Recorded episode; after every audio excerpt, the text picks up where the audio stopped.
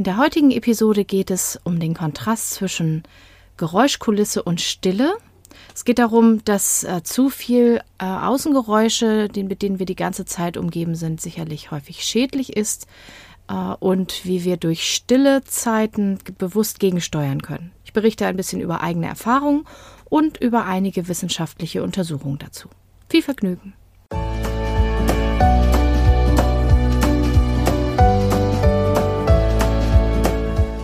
Hallo und herzlich willkommen zu diesem Podcast. Ich bin Katrin Grobin und du bekommst von mir hier viele hilfreiche Methoden, Tipps und Übungen rund um die Themen weniger aufschieben und entspannter leben. Ich wünsche dir spannende Erkenntnisse und ganz viel Freude damit.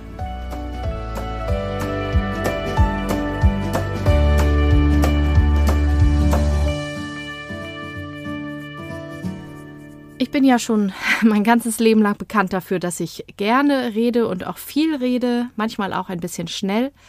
Und ähm, es ist deshalb auch ganz stimmig und richtig, dass ich mir einen Beruf gesucht habe, in dem ich dafür bezahlt werde, dass ich spreche mit Menschen und vor Menschen.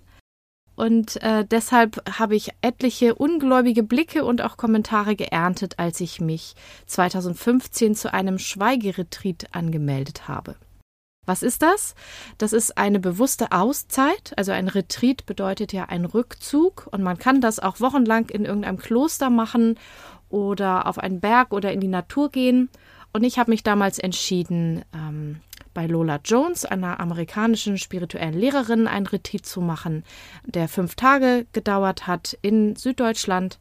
Und äh, von diesen fünf Tagen waren dann eben so vier Tage netto, sage ich mal, Schweigen ja, ich war auch sehr gespannt auf diese Erfahrung und wie das so werden wird. Und ich muss euch sagen, ich, ich habe es ganz, ganz wunderbar genossen. Ich hätte selber gar nicht gedacht, äh, wie gut mir das tut und wie angenehm es ist, wirklich mal ein paar Tage nicht zu sprechen, mit niemandem so richtig in Kontakt zu gehen. Das heißt, bei der Form, die ich gemacht habe, jetzt nicht, dass wir gar nichts gemacht haben. Ne? Sie hat äh, Vorträge gehalten, wir haben gesungen und getanzt und waren draußen in der Natur. Also es war jetzt nicht in der Klosterzelle sitzen und gar nichts an Reizen haben. Das wäre mir, glaube ich, auch ein bisschen zu still gewesen. Aber ich habe tatsächlich diese Tage überhaupt nicht gesprochen und ich hatte ehrlich gesagt auch am Ende der Zeit erstmal fast gar keine Lust wieder anzufangen damit. Und äh, ja, weil mir das so gut gefallen hat, wollte ich eigentlich letztes Jahr also 2020 wieder hinfahren, was natürlich jetzt wegen Corona nicht ging. Und deshalb habe ich vor kurzem eine kürzere Online-Version gemacht, die sie jetzt anbietet, wo wir an drei Abenden zwei Stunden äh, sozusagen miteinander per Zoom verbracht haben und ich dann an diesen Tagen versucht habe, so viel Stille und Rückzug wie möglich in meinen ansonsten recht vollen und lebendigen Alltag im Homeoffice mit Kind und Mann und so weiter unterzubringen. Etliche sagen, also haben auch jetzt wieder gesagt, für mich wäre das ja nix, äh, kann ich mir irgendwie gar nicht vorstellen. Aber ich muss nochmal sagen, dass selbst diese sehr runtergefahrene und kleinere Version mir wirklich unglaublich gut getan hat. Und darauf, deshalb hat mich das darauf gebracht. Und das hat mich darauf gebracht, eine Podcast-Episode zu dem Thema Stille im Alltag oder stille Phasen, Ruhephasen im Alltag einzubauen, zu machen. Denn tatsächlich sind wir in unserem modernen Alltag so wenig an Stille gewohnt, dass sich wirklich viele überhaupt nicht mehr vorstellen können, wie das ist und dass es eben vielleicht auch angenehm sein kann, mal eine Weile auf das Sprechen oder überhaupt Sprache zu verzichten oder auch auf andere Reize zu verzichten, um eben mehr nach innen zu gehen, zur Ruhe zu kommen, die Gedanken auch ein Stück weit mal runterzufahren, dass die nicht die ganze Zeit so vor sich hin brabbeln. Ähm, es ist ja eher normal, sage ich mal, dass wir immer von Geräuschen und von Sprache umgeben sind. Von anderen Menschen. Wir haben das auf dem Handy, Fernsehen, Radio, Internet, Filme, Serien, Internetmusik. Ja, manchmal mehrere gleichzeitig. Und ich finde das ja auch völlig okay und ich will es auch gar nicht als falsch hinstellen. Ne, jede und jeder soll es so machen, wie es persönlich am besten passt und sich richtig und gut anfühlt. Aber ich persönlich, und da bin ich nicht alleine mit, erlebe mindestens hin und wieder mal eine Phase der Ruhe und der Stille als unglaublich erholsam und nährend. Und ich brauche das mittlerweile sogar, einfach weil das Leben so bunt und so voll ist, brauche ich es ab und zu mal, um einen Gang runterzuschalten und mich ja nicht zu verlieren. Also mein Leben ist sehr kreativ, manchmal ein bisschen hektisch, sehr bunt und manchmal auch recht laut und betriebsam. Und diesen Kontrast zu haben, auch ab und zu mal bewusst runterzufahren, zur Ruhe zu kommen, den brauche ich gefühlt, je älter ich werde, umso mehr. Und es gibt wissenschaftliche Erkenntnisse, die mein Empfinden auch bestätigen. So hat zum Beispiel Forschung gezeigt, dass Lärm Stress auslöst und auf Dauer sogar krank machen kann. Da gibt es Untersuchungen am Arbeitsplatz, äh, wo sie eben den Lärmpegel oder Geräuschpegel gemessen haben und den Stresslevel des Körpers mit so ein paar physischen Markern. Und auf der anderen Seite gibt es zum Beispiel eine Studie, die ähm, untersuchen wollte, wie stressend oder entspannend verschiedene Musikstile sind und um den Übergang von einem Musikstück zum anderen zu erleichtern, haben sie den Probanden äh, Ruhepausen dazwischen eingespielt, so zwei Minuten. Und interessanterweise waren die Leute in den Ruhepausen, also ganz ohne Musik, am entspanntesten. Und, das ist, finde ich auch nochmal spannend, vor allen Dingen bei einer Abwechslung von Musik und Stille.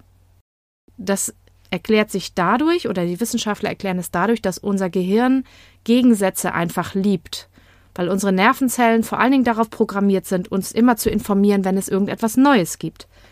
Ja, ich kenne das selber. Ich habe mal an einer lauten Hauptstraße gewohnt. Und äh, am Anfang fand ich das sehr anstrengend und nach einer Weile habe ich den Lärm dort, diesen regelmäßigen Autolärm, überhaupt nicht mehr wahrgenommen. Und wer das vielleicht schon mal erlebt hat, man kann tatsächlich sich an solche Geräuschkulissen gewöhnen und merkt das dann überhaupt nicht mehr. Aber wenn man dann mal Urlaub hat und mal irgendwo ist, wo es leise und still ist, kann man vielleicht auch die erste Nacht gar nicht so richtig schlafen, weil es so ungewohnt ist und kann sich dann aber wunderbar in die Stille gewöhnen. Und wenn man dann wieder zurückkommt an den lauten Wohnort oder auch an den lauten Arbeitsplatz, da hatte ich auch mal einen im Hamburger Freihafen, der war auch recht laut, da hatte ich die erste Woche immer erstmal Kopfschmerzen, weil es so laut war im Verhältnis zu dem sonst eher ruhigeren Ort, wo ich damals gelebt habe dass dann mein Körper sich erstmal daran gewöhnen musste. So, deshalb wohne ich auch ganz bewusst seit vielen Jahren nicht mehr an einer Haupt- oder Hauptverkehrsstraße und ich arbeite auch extra nicht mehr an einem lauten Arbeitsplatz. Ja, was genau in der Stille geschieht, das wird derzeit noch untersucht. Es gibt erste Forschungen mit Mäusen. da muss ich immer ein bisschen schmunzeln, aber die Forscher sagen ja, dass Mäuse uns genetisch mit am ähnlichsten sein sollen so dass man da gut Untersuchungen machen kann äh, und daraus Ideen kriegt, was beim Menschen vielleicht auch so sein könnte.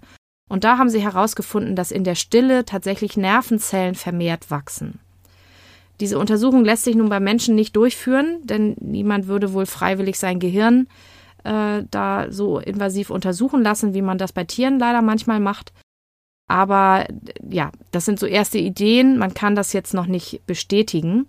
Und es ist auch schwierig, das bei Menschen zum Beispiel mit Magnetresonanztomographen zu untersuchen, mit denen ja sonst Gehirne ähm, am lebenden Objekt untersucht werden, denn die sind überhaupt nicht leise. Ich habe auch mal in so einem Ding gelegen und die sind unglaublich laut und klopfen die ganze Zeit vor sich hin. Da kann man Stille einfach nicht oder die Auswirkung von Stille auf das Gehirn einfach nicht untersuchen. Aber es gibt andere Studien, die zeigen, dass die Konzentration zum Beispiel leidet, wenn man dauerhaft vielen verschiedenen Reizen ausgesetzt ist und dass in der Ruhe und Stille, wie zum Beispiel in der Natur, sich die Konzentration und das Nervenkostüm wieder regenerieren. Das kennt jeder, der schon mal einen schönen und entspannenden Urlaub verlebt hat, der so richtig schön war und auch lang genug, dass einen danach der Alltag einfach auch nicht mehr so doll stresst die erste Zeit. Dann gibt es noch einen Aspekt in einem Retreat, also so einem gezielten Rückzug aus dem Alltag wird immer auch meditiert auf die eine oder andere Art und Weise. Und es gibt Forschung zum Thema Meditation, die ergeben haben, dass zum Beispiel die Gehirnstrukturen sich bei Menschen, die regelmäßig meditieren, verändern und dass diese Menschen zum Beispiel weniger Angst erleben und dass die Strukturen, die zum Beispiel für Angst zuständig sind, weniger präsent sind und dass sie auch weniger gestresst sind und stattdessen zum Beispiel mehr Mitgefühl mit anderen Lebewesen erleben und empfinden. Und Meditation kann ja nicht nur stillsitzen und an nichts denken sein. Das an nichts denken ist auch wirklich sehr, sehr schwierig, weil der Geist doch immer sehr lebendig ist. Es gibt ja auch Meditationsformen, zum Beispiel in Bewegung oder eben in der Natur in Form von Spaziergängen oder auch meditativer Tanz Die Auswahl ist unglaublich groß, so dass ich finde, dass es eigentlich für jede und für jeden eine passende Form der Stille, der Meditation und des Nichtstuns geben sollte. Ja, soweit vielleicht zur Forschung. Ähm, ich habe mir auf jeden Fall jetzt auch unabhängig von der Forschung einfach aufgrund meiner eigenen, jetzt auch wieder neu aufgefrischten, schönen Erfahrung vorgenommen, dass ich mir solche Auszeiten auch in kurzer Form, halbe Stunde, Stunde oder mal ein halber Tag, so viel wie möglich jetzt wieder in meinen Alltag einbauen möchte. Weil ich kann ganz, ganz deutlich spüren, wie das meinen Akku wieder auflädt und wie ich danach mit ganz neuer Energie und ganz viel frischer im Kopf äh, und viel entspannter wieder starten kann. Ich kann euch gar nicht sagen, wie viele tolle neue Ideen ich gerade habe. Einfach nur dadurch, dass ich mir diese drei Tage gegönnt habe, wo ich so ein bisschen runtergefahren bin, wo ich nichts gearbeitet habe und eben viele stille Zeiten eingebaut habe. So, wenn das jetzt bei dir irgendwo andockt und dich das anspricht, dann überleg du doch auch einmal ganz bewusst, wann und wie du vielleicht kleine oder auch größere Auszeiten in deinen Alltag einbauen kannst. Kannst du vielleicht einen regelmäßig unregelmäßigen Spaziergang einbauen oder eine Mittagspause, vielleicht auch mal allein, ohne die Kinder, ohne den Partner, ohne das Fernsehen oder vielleicht eine Morgenmeditation, bevor die anderen alle wach sind oder am Abend mal einen bewussten Rückzug ohne Medien. Ja, überleg doch einfach mal, was da für dich möglich ist und worauf du vielleicht auch Lust hast. Und abschließend habe ich noch was, ähm, das eben auch andockt an diese Retreat-Erfahrung. Denn ich habe bei der besagten Lola Jones, bei der ich jetzt nochmal im Retreat war, auch in den letzten Jahren eine Coaching-Ausbildung durchlaufen, eine Online-Ausbildung, sehr intensiv, die mich unglaublich bereichert hat und die habe ich jetzt abgeschlossen und bin jetzt sozusagen ähm, ja offiziell Divine Openings Guide, so heißt das. Lässt sich auf Deutsch am besten mit ähm, Coach nach Divine Openings übersetzen für mich. Und das heißt, dass ich sicherlich in Zukunft auch, wenn ich soweit bin, das formiert sich gerade noch, vielleicht eine Form von Retreat im Alltag anbieten werde, vielleicht in Kurzform oder eine Webinarserie. Auf jeden Fall gibt es jetzt bei mir auch eine andere Form von Coaching, die eben spirituelle Aspekte mit einbezieht und auch das bewusste Spüren in die eigenen Gefühle und in den Körper noch mehr in den Vordergrund stellt, als ich das in meinen Coachings sowieso immer mal mache, wenn das passt. Wenn dich das interessiert und du zum Beispiel meinen Newsletter noch nicht abonniert hast, dann solltest du das vielleicht jetzt tun. Ich werde das einmal in die Shownotes schreiben, wo du das machen kannst, weil alle aktuellen Infos über neue Angebote von mir gehen auf jeden Fall auch immer über meinen Newsletter in die Welt. Auf Social Media gibt es da auch immer viel, auf Facebook oder auf Instagram.